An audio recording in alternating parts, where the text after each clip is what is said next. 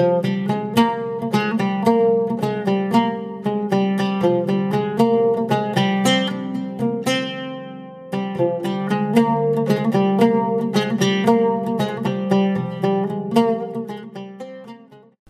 und herzlich willkommen zu unserem Podcast Weißer Wolf. Hallo, schön, dass ihr wieder eingeschaltet habt.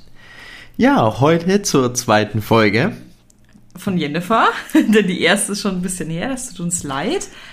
Aber heute sind wir ja da. Genau, und auch die zweite Folge am Tag, wie in der letzten angekündigt. Schön. Dann, Felix, erzähl uns doch mal, um was geht's denn heute? Also, wir werden uns heute noch mal ein bisschen intensiver mit Jennifer auseinandersetzen. Wir haben ja in der alten Folge sehr viel übers Aussehen gesprochen. Es wurde aber auch sehr oft und sehr ausführlich beschrieben, das muss man dazu sagen. Genau, es nimmt einen großen Teil ein. Und heute werden wir einfach ein paar andere Aspekte beleuchten. Also wir werden kurz nochmal auf die Ausbildung und Aretusa eingehen, dann ganz kurz was zur politischen Landschaft sagen, aber im Kern soll es um das Thema Beziehungen gehen. Zum einen zwischen Jennifer und Gerald, was natürlich den Hauptaspekt ausmacht, aber natürlich auch zwischen ihr und Siri. Mhm. Es ist auch sehr interessant, auch in, wenn man jetzt, es ist ja auch gerade so zwischendrin, ne? wir sind im Rückblick der zweiten Staffel, auch wie heute ein bisschen gesprochen, Ausblick zur dritten Staffel, mhm. wo das ganze Thema auch natürlich ein bisschen, noch ein bisschen mehr in den Fokus rückt, weil jetzt beide Protagonistinnen ja auch ja, zusammen sind. Genau. Okay, jetzt stürmt es draußen ein bisschen. Wir, wir, haben uns gerade erschreckt, weil es sich kurz wie Hagel angehört hat. Aber ich glaube, ich glaube, ja. das, das, passt schon. Wir machen einfach weiter. Wir haben kein Fenster offen. Genau, wir können, wir können jetzt weitermachen. Okay, ich würde sagen, legen wir doch noch mal los mit Arethusa und dem Thema Ausbildung. Arethusa ist in der griechischen Mythologie eine Najade, also eine Nymphe und der Göttin der Jagd Artemis treu ergeben. Hat jetzt nicht per se damit was zu tun, aber da wir immer so ein bisschen die Mythologie anschauen, ein bisschen als Einwurf. Aber Felix, was hat denn Jennifer überhaupt auf Arethusa gemacht und was ist Arethusa eigentlich? Ähm, ich möchte jetzt nicht so ganz deinen anderen Side-Fact, den du mit aufgeschrieben hast, möchte ich nicht übergehen. Und zwar toll, mit der Qualle. schöne Weiterleitung. Achso, wolltest du das später machen? Entschuldige, nee, dann sparen wir es auf. Also, okay. Ähm, also Arethusa ist die Akademie für die angehenden Zauberinnen. Und zwar ist es auf äh, einer Insel. Und in der Akademie ist es so, es gibt praktisch einen unteren Bereich, wo auch Besucher zugelassen sind. Dann gibt es die oberen Bereiche, wo die angehenden Zauberinnen eben ausgebildet werden, wo ihm beigebracht wird, das Chaos, die Magie zu wirken. Und in der Zeit ihrer Ausbildung ist es ihnen auch verboten, das, äh, die Insel zu verlassen. Ähm, für die Männer, ganz im, auch im Sand, gibt es eigentlich einen separaten Bereich. Also die sind nicht in Aretusa an sich untergebracht, sondern in Bahnart. So, in, äh, ein interessanter Unterschied vielleicht noch zwischen den Büchern und der Netflix-Serie ist. In den Büchern wer, ist es so, die, die die Ausbildung nicht schaffen, werden in der Regel entlassen und nehmen irgendwelche anderen Posten ein. Also wenn sie, auch wenn sie zwischendrin, wenn mal einfach festgestellt wird, okay, sie haben nicht genug Talent dafür, werden sie zum Beispiel Rechtsanwältinnen. Mhm. In der Serie. Das ist immer ein richtiges Down, Downgrade so von Zauberin zu Rechtsanwältin. Nichts gegen Rechtsanwältinnen. Das kann man sehen, wie man will. also in der Serie haben die gescheiterten Schülerinnen ein nicht ganz so tolles Schicksal. Und zwar, wie man es auch aus Staffel 1 kennt, werden sie in Aale verwandelt und in ein Wasserbecken ähm, geworfen, aus denen dann ihre, die Akademie magische Energien bezieht. Ich denke auch, bevor ich Aal werde, würde ich doch eher Rechtsanwältin werden wollen. Du willst Rechtsanwältin werden? Ja, bevor ich Aal werde, sicher. So viel erstmal zum Thema Arethusa mhm. als jetzt kannst Gebäude. Dann, jetzt kannst du dann Side-Fact noch nennen. Ich habe gedacht, jetzt willst du den Nee, nennen. mach ruhig. Okay, also der Name Arethusa im Polnischen wird er auch benutzt für die portugiesische Galeere. Ähm, das ist eine, äh, giftige Qualle. das heißt, Schön. ist Ich weiß auch, jetzt nicht, was, was die Verbindung direkt von einer giftigen Quallenart zu weiblichen Zauberern ist, aber okay. Belassen wir es mal dabei und gehen einfach so ein bisschen weiter zur Ausbildung, Genau. oder? Ja, ich meine, wirklich wissen, wie die Connection ist oder ob das wirklich beabsichtigt ist, das tut nur Sapkowski selbst. Eben. Von daher können wir jetzt noch mal ein bisschen Wir über wollen die jetzt Ausbildung. natürlich auch nichts unterstellen. Vielleicht ist es ja auch keine Absicht und er hat sich nur an der äh, griechischen Mythologie bedient. Das Man kann es nicht wissen. sein. Aber ich, ich fand es auf jeden Fall einen ziemlich coolen Das Side-Fact. stimmt, ja. Okay, dann zum Thema Ausbildung. Äh, zentrale Rolle bei der Ausbildung von Jennifer spielt äh, die Rektorin der Akademie. Die wir auch schon aus der Serie sehr gut kennen. Und zwar Tisaya de Vries. Genau. Äh, sie ist die Lehrerin und hat auch so eine Art, ja, übernimmt so eine Art Mutterfigur für Jennifer. Also wir müssen auch bedenken, zum Zeitpunkt der Ausbildung ist Jennifer noch ziemlich jung. Ein Kind, ja. Ein Kind, ja. Also schließlich abschließen wird sie die Ausbildung mit ungefähr 13 Jahren. ja die, die Prüfungen. Ne? Genau, ja. die Prüfung. Das heißt, wenn man davon ausgeht, dass sie halt früher begonnen hat, ist sie schon auch noch sehr jung. Also äh, vielleicht eine kleine äh, Triggerwarnung kurz vorab. Ja, Äh, während der Ausbildung versucht Jennifer sich das Leben zu nehmen. Und es ist so, Tessaya beschreibt es dann, warum sie die Ausbildung von Jennifer dann noch nicht abgebrochen hat, war die Zielstrebigkeit, mit der Jennifer diesen Versuch gemacht hat. In der Serie wird das auch aufgegriffen, da wird das nicht, gibt es keine spezifische Erklärung dazu, aber Ja. ma- man sieht eben, was passiert und auch, dass sich danach die Ausbildung für sie auch ein bisschen verändert und auch wie, wie sie damit weitermacht. Ein interessanter Fakt am Rande ist, am Ende der Ausbildung, wenn die Transformation ansteht, also sprich, wenn das Aussehen der Zau dann Zauberin verändert wird, entscheidet sich Jennifer in der Serie dazu, dass diese Narben von ihrem Versuch beibehalten werden. Ein Punkt, den ich noch sehr interessant finde während der Ausbildung, ist, dass sie eine Klassenkameradin hat. Und zwar ist das die Sabrina Glevisik. Die kommt in der Serie nicht wirklich vor, aber wenn wir mal über die Spiele reden, in Witcher 2 hat die gute Sabrina nämlich eine etwas wichtigere Rolle. Und ich hoffe, dass wir dann irgendwann auch nochmal darüber sprechen, über die Inhalte. Ich wollte es jetzt nur hier schon mal erwähnen, dass eben im Rahmen der Ausbildung Jennifer auch ja, andere Schülerinnen kennenlernt und dann eben auch später mit einigen noch zu tun hat. es hat natürlich auch noch eine andere Wichtigkeit, weil die ja viel, viel, viel, viel älter werden. Das heißt, sie kennen sich natürlich über eine viel längere Lebensspanne und haben natürlich dann auch im politischen Sinn viele Treffen. Sie und ihre Klassenkameraden bzw. andere Zauberinnen. Das ist ja bei einem Mensch in der Wichtigkeit nicht so wahnsinnig. Wenn du jetzt sagst, du kennst jemanden für 10 Jahre, sie kennt halt jemanden für 100 Jahre. das ist halt dann doch nochmal ein Unterschied, wenn sie mit denen in einer ja, Klasse war. Genau, das stimmt. Wir können noch ganz kurz sagen, so ein Unterschied zwischen Buch und Serie.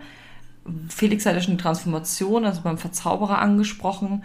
Jennifer entscheidet sich ja in der Serie dazu, diese Verzauberung kurz, ja, sag ich mal, kurz entschlossen, das zu machen und wird dadurch unfruchtbar.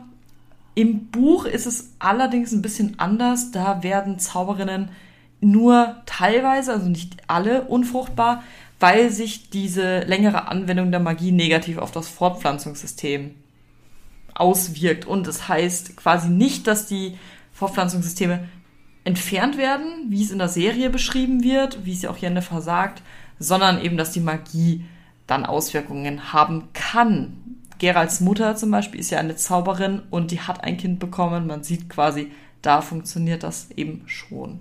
Ja, allerdings muss man dazu sagen, das sind sehr, sehr seltene Fälle, Ja, wo das eben nicht passiert. das stimmt, ja.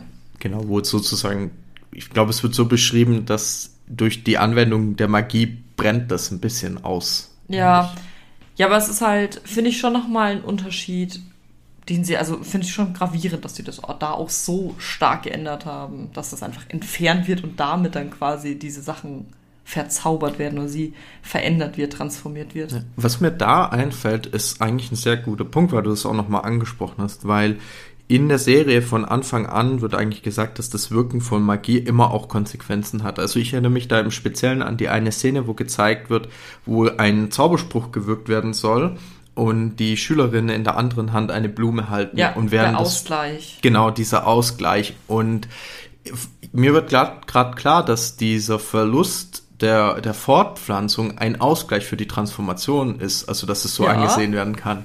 Nee, das wird nicht so angesehen, das ist so. Ja. Du gibst, sagt sie ja auch, du gibst etwas und bekommst etwas. Dafür. Das ist mir jetzt erst so Echt richtig jetzt? plastisch klar geworden. warum denkst du, sollte dann einfach, warum denkst du denn in der Serie, dass sie dann gesagt hat, sie, werden, sie nehmen die Organe weg, sie nehmen dir die Fruchtbarkeit quasi weg? Ja, ich habe halt gedacht, ne, das ist, weißt, wenn ich einen Wie Trank, im Buch, ne? Das ja, halt wenn, wenn ich halt einen Trank mischen will, brauche ich Zutaten. So, wenn ich jetzt hier eine Paste mischen will, die das Aussehen der Leute verändert, dann brauche ich halt spezifische Zutaten. Nein, das ist ein Geben und ein Nehmen. Magie, wenn gibt und nimmt. Okay, dann haben wir jetzt wieder was gelernt. Ja, du hast was gelernt. Wir alle wussten es natürlich vorher schon. Okay. Aber gehen wir mal weiter, oder? Ja, ähm, es ist auf jeden Fall so, du hast es auch schon angesprochen, für die Zauberer oder alle Magiebegabten generell gibt es natürlich Verbindungen, die treffen sich. Es gibt eine Bruderschaft der Zauberer, es gibt die Zauberloge, es gibt dann auch in, in anderen Verläufen noch einen Zirkel der Magierin. Also es gibt da super viele verschiedene Ausprägungen, wie eben die Zauberinnen, die Zauberer, politisch in der Welt involviert sind. Und das ist auch sehr, sehr wichtig, weil im Gegensatz zu den Hexern sind Zauberinnen von Anfang an politisch involviert und müssen das auch sein, weil sie eben mit der Zauberloge, das ist schon das Richtige, was ich jetzt sage, ja. ne? genau. Das Thema ist halt super vielschichtig, weil ja. wir haben Voll. die Beeinflussung der Könige, wo sie oft als Berater und Beraterinnen aktiv sind, dann aber auch wiederum intern und dann natürlich auch, wie sie versuchen, ihre eigenen Interessen zu vertreten, ja. wo es hin zu Putschversuchen teilweise geht. Ähm, Jennifer ist ja auch klar involviert. Zum einen, weil sie mega mächtig ist, wie wir alle wissen. Äh, und das, ist zum, nett, das ist noch, noch, noch harmlos ausgedrückt. Und ja, zum anderen, weil sie ja auch lange Zeit äh, sehr dem Thema Macht zugeneigt war, nennen wir es mal so. Und sie hat natürlich dann auch ihre eigenen Interessen und eins ihrer Hauptinteressen ist Siri und Siri ist auch ein Spielball in diesen politischen Vorgängen. Ist der Spielball. Der Eigentlich. Hauptspielball, ja, mit dem wir uns ja. beschäftigen. Ja. Ist aber auch der Hauptspielball so. Genau. Jetzt in der Serie haben wir auch vorhin gesagt, in der dritten Staffel wird sie erst recht zum Hauptspielball. genau. Ähm, wir werden jetzt aber an der Stelle nicht ins Detail gehen. Die, die, die Magier Rinnen und die Logen schaut man sich dann, schauen wir uns dann mal getrennt an, also separat. Genau, also da gibt es so viele Verwirrungen, das ist. Da müssen wir erstmal selbst so ein bisschen die Politik aufdröseln. Genau, das sprengt jetzt auch den Rahmen, wer hat wann was gemacht und dann auch noch, was wurde, was ist bis in die, bis zum Ende der Bücher passiert, was ist dann in den ja. Spielen noch passiert. Es ist ja auch leider nicht so, dass die einfach alle nur eine Sache machen sondern der Agent dafür, der ist dann noch Agent und dafür und Doppel- und Spion dafür und das ist halt, also, und das fängt halt nicht nur bei politischen, äh, also bei politischen Positionen an, wie zum Beispiel im Kaiser von Nilfgaard, sondern schon bei Rittersporn. Also, es ist so. Also ich meinte mit den Kontakten. Und deswegen ist es ein bisschen größeres Thema, welchem wir uns aber auch noch widmen wollen, weil ich es eigentlich sehr verwirrend, aber auch spannend finde. Ich finde es auch total spannend. Ich weiß noch nicht, in welchem Rahmen wir das am besten machen, aber es wird auf jeden Fall mehr Teil geben. Okay. Die Politik der Welt. Genau, ich wollte jetzt nur an der Stelle, wir gehen damit nicht weiter ins Detail, außer dass wir halt mitnehmen, okay, Jennifer ist da auf jeden Fall mit involviert. Schön. Doch schauen wir uns jetzt einfach mal unseren Hauptteil von der Folge an. Und zwar Jennifer und Gerald, die wohl größte Liebesgeschichte mit Universum. Außer man entscheidet sich für Tristan. Das ist Liebesgeschichte. Das kannst du allerdings nur in den Spielen, was ja. Ja, ich weiß. Andere Inhalte sind. Okay. Ähm, vielleicht machen wir erstmal einen kurzen Recap, wie eben sag ich mal, die erste Begegnung zwischen den beiden abgelaufen ist, weil Natürlich das ist ja nicht auch das. dramafrei, das kann man schon mal spoilern. Genau, das nicht, weil das ist, begleitet uns dann, für, oder für mich ist es sozusagen auch äh, das Hauptthema in der Beziehung zwischen den beiden. Es ist im Buch, in der Serie, in der ersten Staffel kommt es vor. Genau, in den Büchern wird's in der. Und, äh, Entschuldigung, im Spiel natürlich auch. in, den in, Rückblenden. Genau, in den, im Spiel ist es in den Rückblenden und später kann man es weiter auflösen, Ja. als man bis zum Ende der Bücher erfahren würde. Da hat sie die Project noch mal ein bisschen was dran gehangen. Okay. Leg mal einfach mal los, Ja, oder? gerne. Soll ich es einfach schnell machen? Ja, du kannst gerne erzählen, was Rittersporn schon wieder Schlimmes gemacht hat, dass diesmal Jennifer und Gerald aufeinandertreffen. Ja, äh, wie in so vielen Situationen ist der Auslöser Gerards bester Freund Rittersporn, der sich in den Kopf gesetzt hatte, ähm, ja, Wertgegenstände zu angeln und dabei eine Flasche erangelt, in der ein Gin ist. Also wir wissen, ein Djinn ist per se kein gutes Wesen. Er ist einfach ein, ein, ein Mo Monsterwesen in der Genau. Witcherwelt. Aber so eine Fähigkeit hat er auch, wie wir das bei äh, Gins kennen, und zwar er erfüllt drei Wünsche. Wie bei Aladdin. Wie bei Aladdin, genau. Auf jeden Fall ist es so, dass der Djinn wird eben befreit, in einem, ja, nennen wir es mal ein bisschen Gerangel zwischen Geralt und Rittersporn. Das greifen wir jetzt auch mal ab. Der Befreier ist Geralt, das heißt, er hat im Endeffekt die drei Wünsche frei. Spoiler. Ich habe Spoiler gesagt. Und allerdings, nachdem Geralt zwei Wünsche verwendet hat, hat der Djinn ähm, den guten Rittersporn verwundet. Und das ist natürlich recht ungünstig und sehr gefährlich. Genau, er hat ihn eben mit einem Fluch belegt, den nur Magier oder Magie brechen kann. Genau. Und jetzt kommen wir zu Jennifer. War parallel zu der Zeit war sie in der Stadt Rinde und ja, hat sich das Leben gut gehen lassen. Obwohl sie es nicht durfte.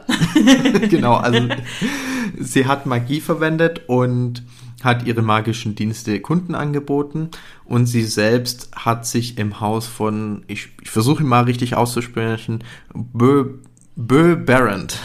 Ich denke, er ist Bo, oder? Bo oder Bö. Er ist auf jeden Fall der Botschafter von Novigrad. Also sie ist gerade in Redania, wenn wir uns mal so ein bisschen die Landschaft anschauen.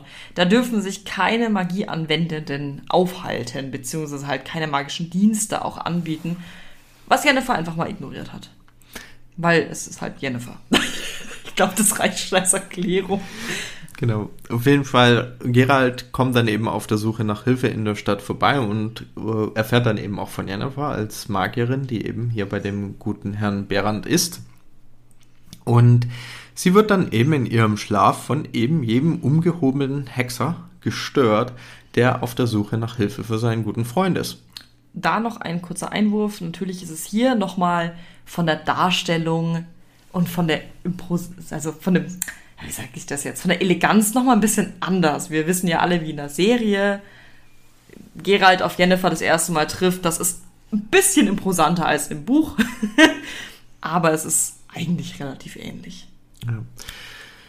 Auf jeden Fall hilft Jennifer dann Geralt, weil sie eben die Intention hat, die Macht des Djinns für sich zu nutzen, weil sie zu dem Zeitpunkt schon auf der Suche ist nach einem Heilmittel für ihre Unfruchtbarkeit und in dem Djinn, der ein sehr mächtiges Wesen ist, hier eben ein ja, nützliches Hilfsmittel sieht. Und sie setzt dann den guten Geralt fest, sorgt noch mit einer Verzauberung dafür, dass er im Gefängnis landet und macht sich dann auf die Suche nach dem Djinn und versucht, ja, wie, wie soll ich sagen, den Djinn einzufangen und Ja. seine Macht zu nutzen. Genau, da gab es einen großen Kampf.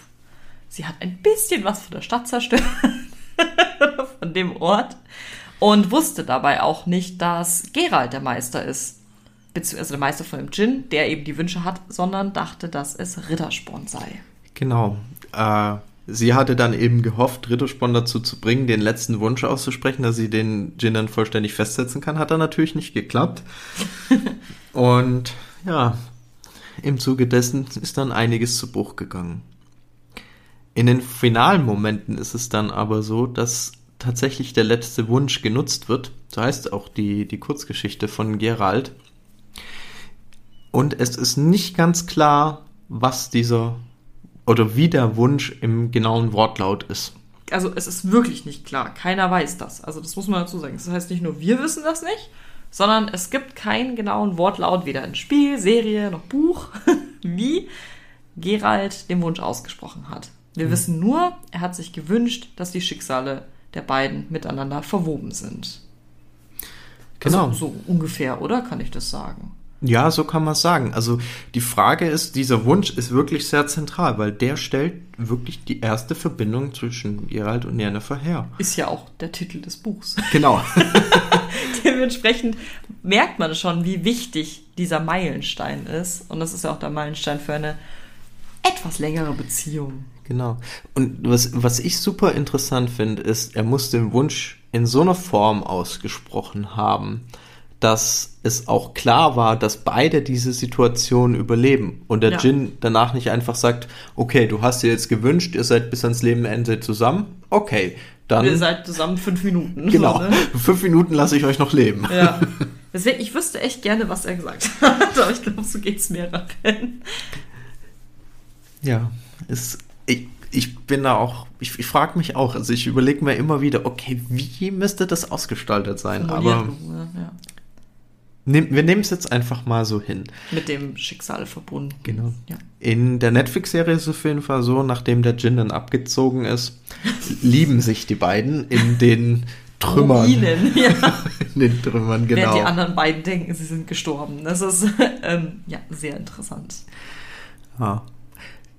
Im Buch ist es auf jeden Fall so, dass äh, jetzt kommen wir, ich glaube, jetzt können wir mal in die Richtung ein bisschen der Beziehung zwischen den beiden gehen.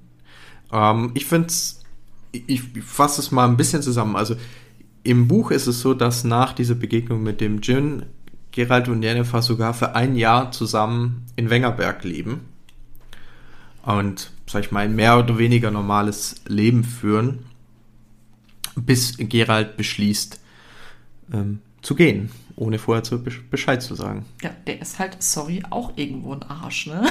Ja.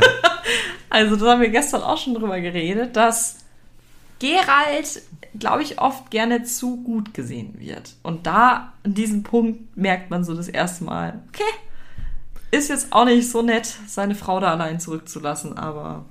Ja. Also im weiteren Verlauf, diese Zeit in Wengerberg ist für mich erstmal nur ein Beispiel, weil es wird dann immer wieder Situationen geben, wo die beiden zusammenkommen. Ich glaube, nochmal ganz wichtig ist auch die Begegnung dann gemeinsam bei der Drachenjagd, mhm. wo sie den guten Borch drei Idolen dann treffen. Mhm. Ist ja auch mit Abschluss dann in der, äh, der ersten Staffel. Und für mich ist so ein unterschwelliges Thema, was dann auch da am Ende nochmal angesprochen wird. Also was der gute oder was Jennifer dann hinterfragt, als sie auch dann mit dem Drachen reden. Wie ist es? Also ist es ein eigenes Gefühl oder sind es eigene Gefühle, die die beide füreinander ja. haben? Oder ist es durch Magie gebunden? Ja. Und zumindest im Rahmen der Bücher wird das nie endgültig beantwortet. In der, äh, Im Spiel schon. Das kann man schon mal ein bisschen spoilern. Da kämpfen wir nämlich dann gegen den Djinn und können uns dann da an dieser entscheidenden Stelle für Jennifer entscheiden. Und sagen, ja, unsere Gefühle sind nach dem Djinn quasi, dem Brechen des Fluchs noch da oder eben nicht. Was ich super interessant finde, wie siehst du es denn? Also jetzt klammern mal die Situation der Spieler aus. Denkst du, so ein Wunsch wäre geeignet? Die Gefühle? Was meinst du? Ähm, also denkst du, die Verbundenheit der beiden äh, basiert nur auf dem Wunsch? Ich wüsste auf jeden Fall, ich würde wie Jennifer reagieren. Denn ich könnte mir nie hundertprozentig sicher sein, dass es eine freiwillige Entscheidung ist mit diesen Gefühlen oder halt eure Entscheidung, mit ihm zusammen zu sein, beziehungsweise eben, dass die Gefühle von, ja, von selbst kommen. Ich glaube, die, ich glaube ganz ehrlich, die Anziehung zwischen den beiden wäre ohne Wunsch auch da gewesen. Aber ich weil die halt auch so ein ungleiches Paar sind, glaube ich schon, dass diese Verbindung sie auch schon zusammengehalten haben, bis zu dem Punkt, an dem sie sich dann entschieden haben, zusammen zu sein. Weißt du, was ich meine? so, so ist es für mich. Erstmal Anziehung, sind ja auch beide sehr attraktive Menschen. Menschen, ja. Wolltest du das jetzt sagen? Nein, ich wollte nur sagen, lass dich nicht verleiten von dem, was wir in der Serie sehen. Weil an sich wird Gerald als recht unattraktiver Zeitgenosse Das stimmt, aber das haben sie auch in Witcher 3 versucht umzusetzen und da finde ich ihn auch hübsch. Also. aber Jennifer ist auf jeden Fall eine sehr schöne Person, ja? Nee, aber auf jeden Fall, glaube ich, wie gesagt, diese Attraktion ist schon da aber ich glaube nicht, dass sie so lange durchgehalten hätten ohne den Wunsch, weil sie einfach doch, also ist, ich weiß, es ist jetzt vielleicht ein bisschen fies, ja, aber Gerald bespringt echt alles. Irgendwie, was, was geht und was er kann und was auch will. Und ich glaube, das ist keine gute Basis für eine gesunde, harmonische und treue Beziehung. Also, weißt du, was ich meine? Ich, ich verstehe, was du meinst. Also, man. Sorry, der, der ist nicht der treueste. Nee, in, in keiner, also gut, in, in der Serie, in, in, der Serie kommt, ist es noch nicht so, da, da, da war ja zum Beispiel bei der Begegnung mit Triss, hat er ja klar gesagt, dass er vergeben ist. Ja, während, während er das in der Serie gemacht hat, hat man im Spiel plötzlich eine halbnackte Sequenz, wie die beiden miteinander schlafen. Wobei da noch der Einwurf, das ist in den Spielen, in den Büchern ist es tatsächlich auch so. Es gibt eine sehr lange Phase, wo Geralt mit äh, Triss unterwegs ist und ja. Jennifer im späteren Verlauf ist auch einige Male recht, wie soll ich sagen, direkt äh, die gute Triss darauf hinzuweisen. aber es gibt noch, es gibt noch mehr ja, für, Zauberinnen ja. und andere. Ja, ja, eben. Die, also andere die, auch viele. Ja.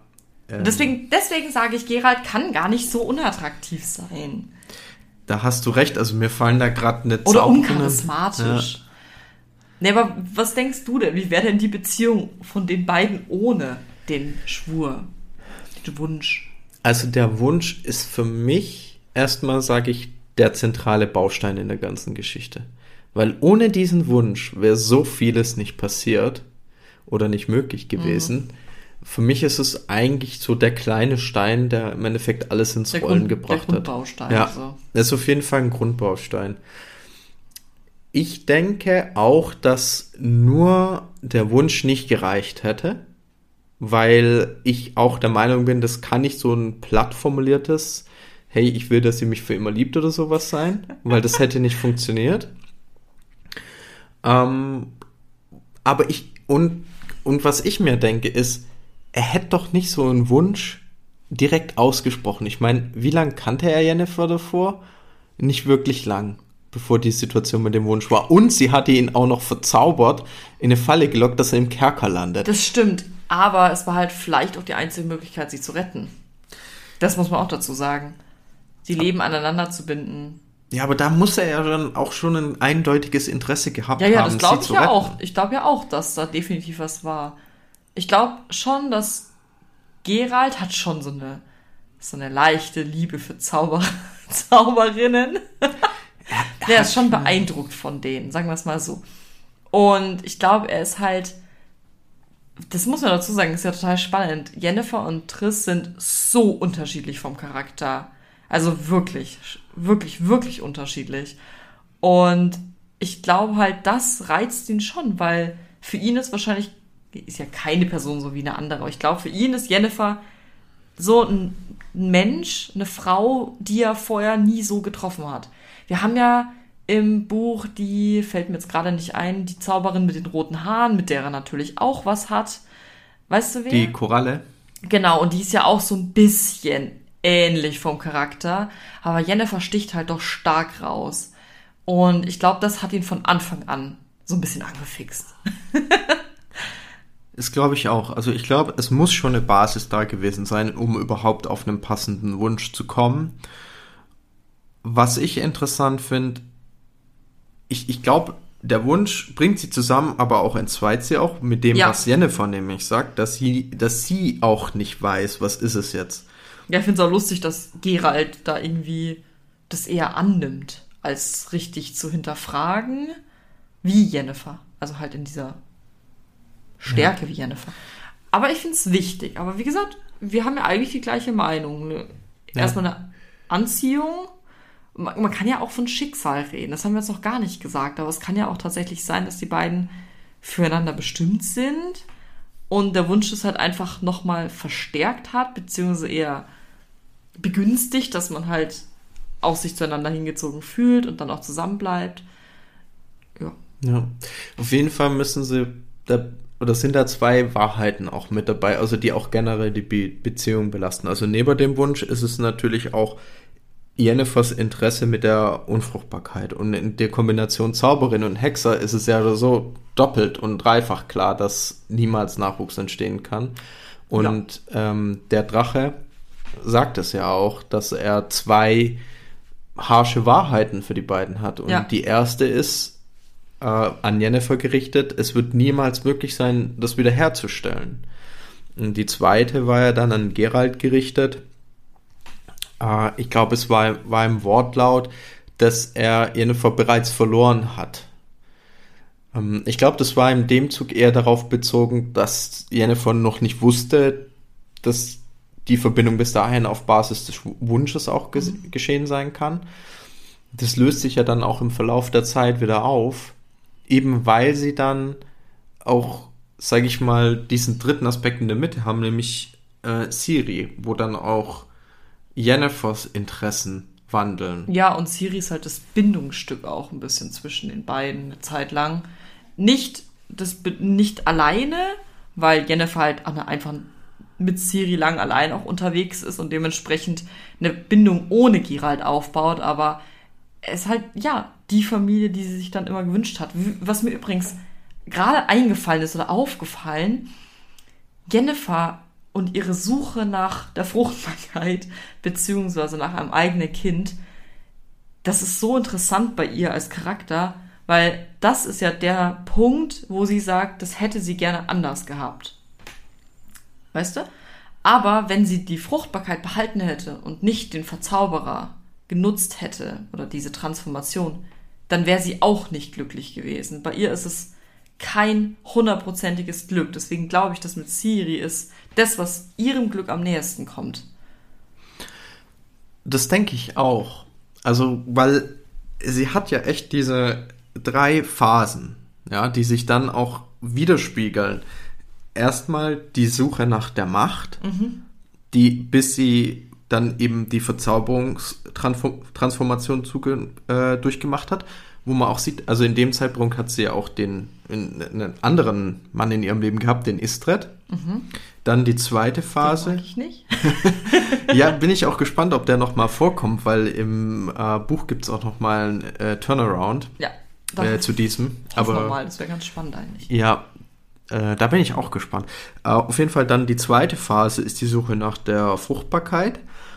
In der Serie interessanterweise kommt dann nochmal eine Zwischenphase zurück mit Suche nach der Macht, nämlich in der Zeit, wo sie ihre Zauberkräfte verliert. Das ist übrigens im Buch auch nicht so. Da hm. verliert sie nämlich ihr Augenlicht und nicht ihre Zauberkraft. Das ist auch einer der größten Kritikpunkte an Staffel 2, aber jetzt red du mal weiter. Genau, ähm, ich wollte nur sagen, da kommt halt nochmal diese Zwischen, ähm, ja, diese Zwischenphase, ja. ja.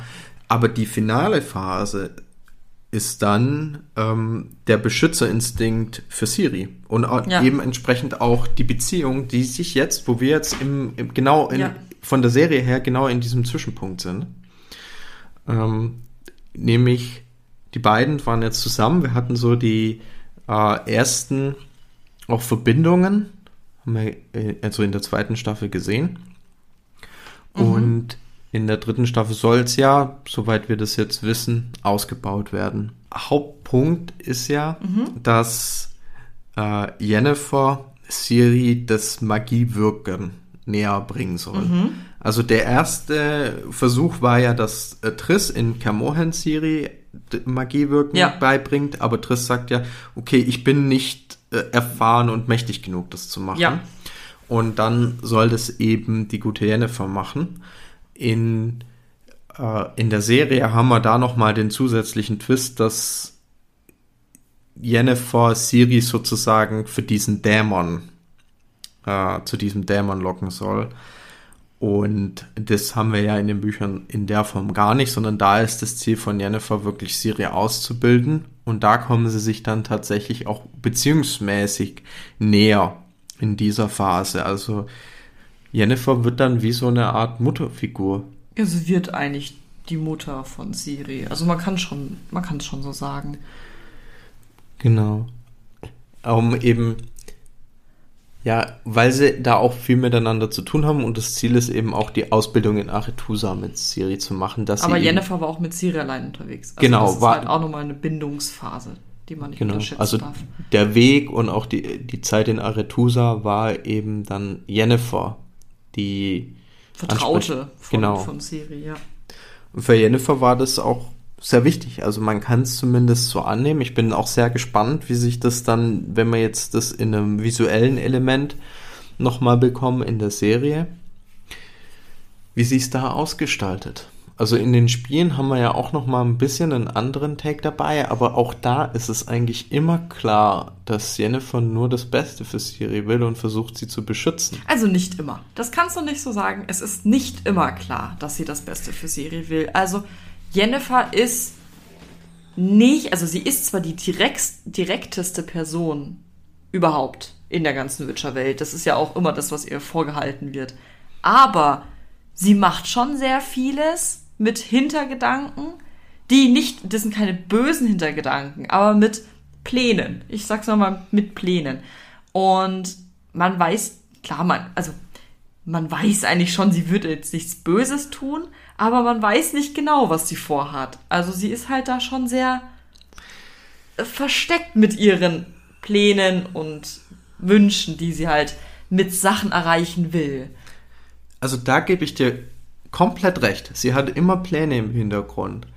Aber für mich ist es so, auch bei allen Eindrücken, die ich in den verschiedenen Adaptionen gesammelt hat, dass sie offenkundig oder nach außen hin sehr hart ist, sehr undurchsichtig, aber ihre Grundintentionen sind immer das Beste für die Person, die sie liebt. Ja, Und da gehört Siri definitiv dazu. Das heißt, egal was man das stimmt, vordergründig aber man, man wahrnimmt. sieht's nicht so, ne? Man, Nein. Wie gesagt, man weiß es, aber nach außen hin sichtbar finde ich schwierig. Also da gebe ich dir, ich gebe dir da komplett recht und es mag manchmal auch sehr komisch erscheinen, was passiert, aber im Grunde versucht sie immer zu beschützen.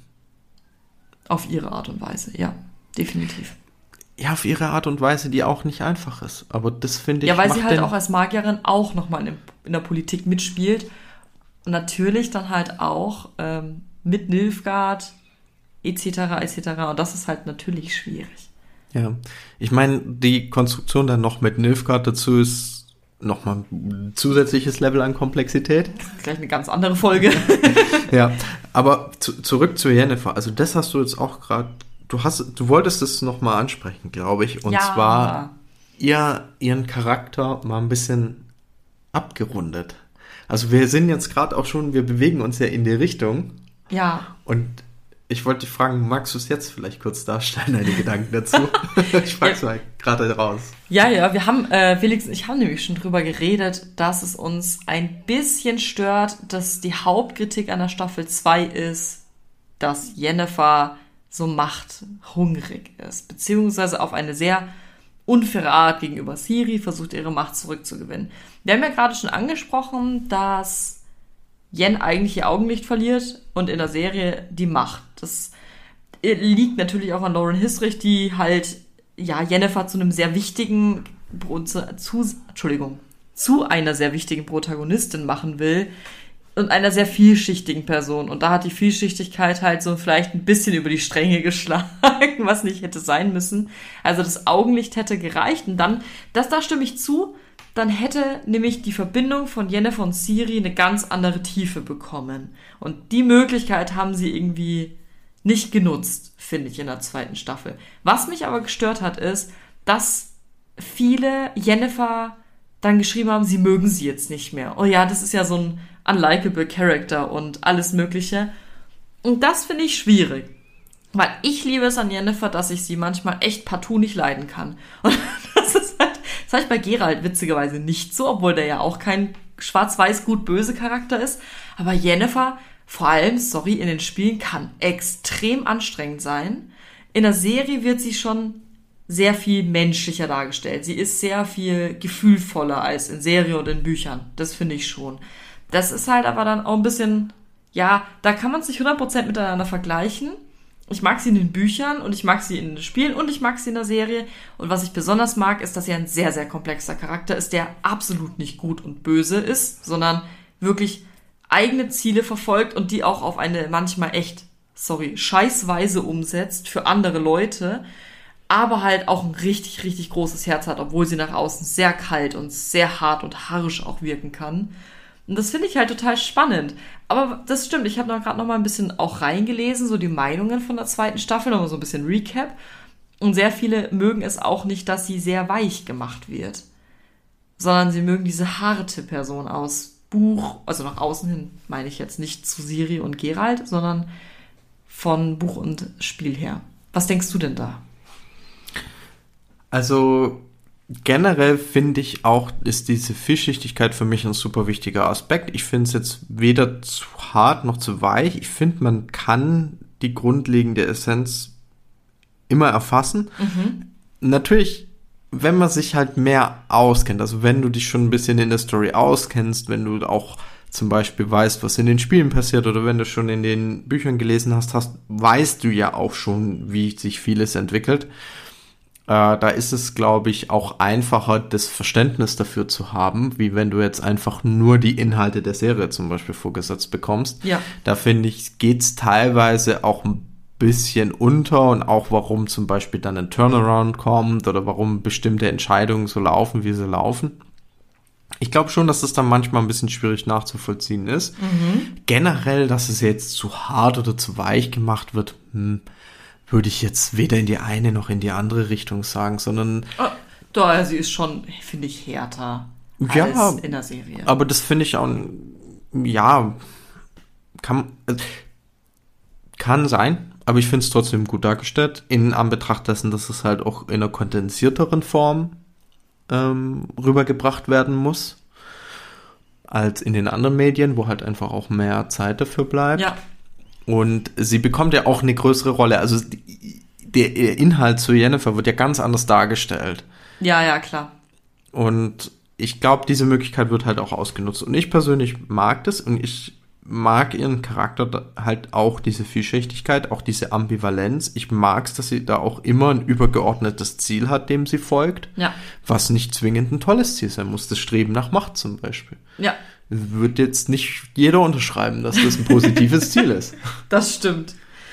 Ich habe ja auch was, was ich dir vorlesen wollte.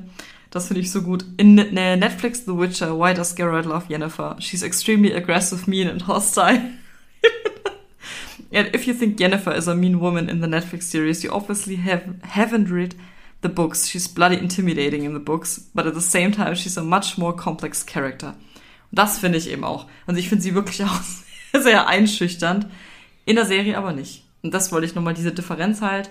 Das finde ich, das, das hätten sie noch so ein bisschen mehr mit reinnehmen können. Das liegt überhaupt nicht an Anja Charlotte die spielt super, sondern einfach an der Art, wie Jennifer geschrieben wurde. Ich bin gespannt, wie es weitergeht. Also es gibt noch so viele Optionen, was da auch gemacht werden kann. Ähm, das führt uns jetzt wieder darauf, ich glaube, das schließt den Kreis zu der Folge, die jetzt heute schon rausgekommen ist. Ja, das stimmt. Ähm, also in dem Bereich gibt es auch noch einiges zu tun. Ähm, und ich bin gespannt. Ich bin wirklich gespannt. Und ich bin auch gespannt, wie sie die Beziehung. Ach, bist du gespannt? Ja, ich bin gespannt. das ist gar nicht oft gesagt. Man merkt, wie gespannt ich bin. Ja, ein bisschen. nee, äh, ich wollte einfach nur noch mal sagen, äh, dass ich auch hoffe, dass sie diesem Beziehungsdrama, nenne ich es mal, zwischen Gerald und Jennifer da auch noch mal ein bisschen Raum geben. Und in der Parallelhoffnung, dass man jetzt, wenn mehr gemeinsame Screentime zwischen Siri und Jennifer vorhanden ist, das auch noch mal ein bisschen mehr herausgearbeitet wird, dass man das auch ein bisschen besser nachvollziehen kann. Ja, man muss auch dazu sagen, das ist mir aufgefallen in der Serie, als ich es auch noch mal durchgeschaut habe. Man versteht nicht so ganz die Beziehung zwischen Geralt und Jennifer, weil diese ganzen verschiedenen Treffen über die Jahre halt nicht wiedergespiegelt werden. Und es ist schon wichtig, dass das noch mal deutlich klar gemacht wird und dass die Beziehung zwischen Jennifer und Siri nochmal dargestellt wird. Aber darum geht es jetzt eigentlich gar nicht. Nee. Toll, danke. Ich glaube aber, wir haben jetzt alle unsere Aspekte mal beleuchtet, oder? Was wir uns vorgenommen haben? Habe ich Ja, noch irgendwas willst du noch das vergessen? Ende von den Büchern sagen? Äh, das wäre dann aber ein Spoiler, wie alles ausgeht. Ja, ja. Also ein fetter Spoiler. Ja, es wäre ein fetter, dich. fetter Spoiler. ne, ich weiß es schon. Okay, ähm, Also es ist ein nicht happy, happy End. Man weiß es nämlich nicht. Das Ende von der Witcher-Saga, Hexer-Saga, ist ein offenes Ende.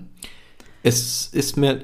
äh, Okay, vielleicht machen wir einen kurzen Break. Also wer es jetzt nicht hören will, kann jetzt abschalten. Mhm. Und dann gehen wir jetzt noch kurz drauf ein, was denn da passiert.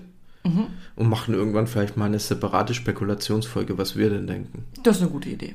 Also, Abschluss der Bücher ist folgendermaßen. Gerald, es, es finden Progrome statt. Das heißt, die Menschen ja versuchen, die äh, Nichtmenschen auszurotten. Das heißt, Elfen, Zwerge, was auch noch sonst. Also andere den, Völker und auch Genau. alte Völker. und Gerald stellt sich dem eben in den Weg und wird dabei von einer 13-zäckigen ähm, Mistgabel tödlich verwundet. Ach, das wusste ich nicht mit der Mistgabel. Das ist aber eine fiese Mistgabel. Ja, es ist fies und ziemlich schmerzhaft. Auf jeden Fall, er wird davon verwundet und wird dann von, äh, Also Jennifer, versucht ihn zu heilen. genau, also Jennifer, Triss und Siri finden ihn, während er noch im Sterben liegt.